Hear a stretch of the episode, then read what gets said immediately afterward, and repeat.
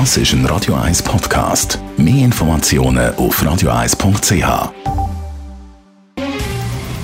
Der Finanztag auf Radio 1. Verstehen, was Menschen und den Markt bewegt. In Zusammenarbeit mit der Zürcher Privatbank Merki Baumann.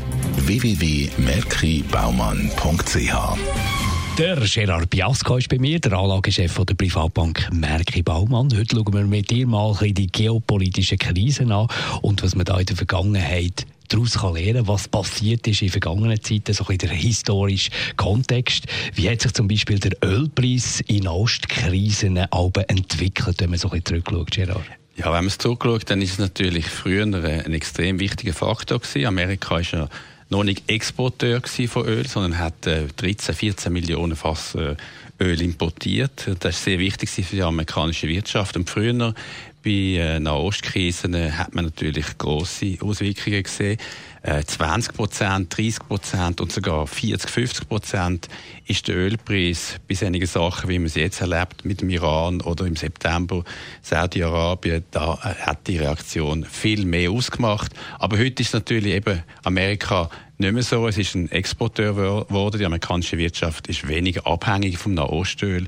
Und heutzutage kann man eher mit Reaktionen rechnen. Ich würde mal sagen von 10, 15, vielleicht mal 20 Prozent. Das könnte noch ein bisschen mehr werden, wenn sich das würde zuspitzen mit dem Iran, aber nicht wie früher 40 Prozent zum Beispiel Ölpreisanstieg. Ist weniger wahrscheinlich. Schauen wir mal auf das Gold. Da könnte ich mir als Laie vorstellen, dass es immer sich etwa gleich verhalten in so Krisen. Gold ist immer noch ein guter, Diversifikator für ein Portfolio in geopolitischen Krisen, in Nahostkrisen.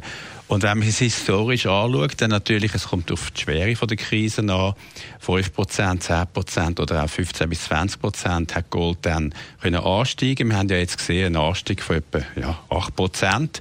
Aber generell ist äh, ähm, das Gold sicher geeigneter als Öl zum Diversifizieren. Und wie reagieren Aktien auf geopolitische Krisen der letzten Jahrzehnte?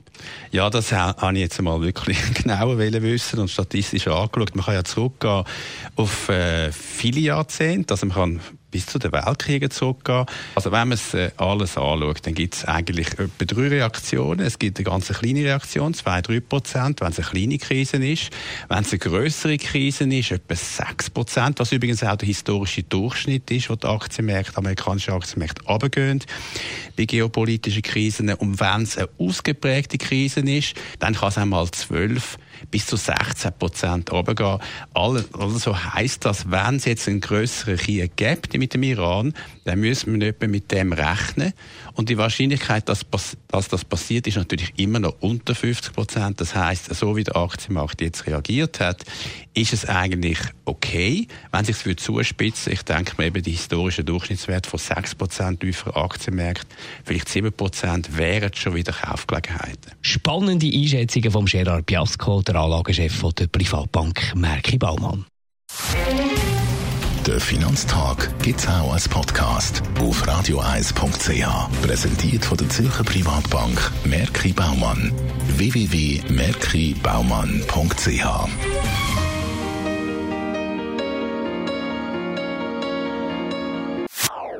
Das ist ein Radio 1 Podcast. Mehr Informationen auf radioeis.ch.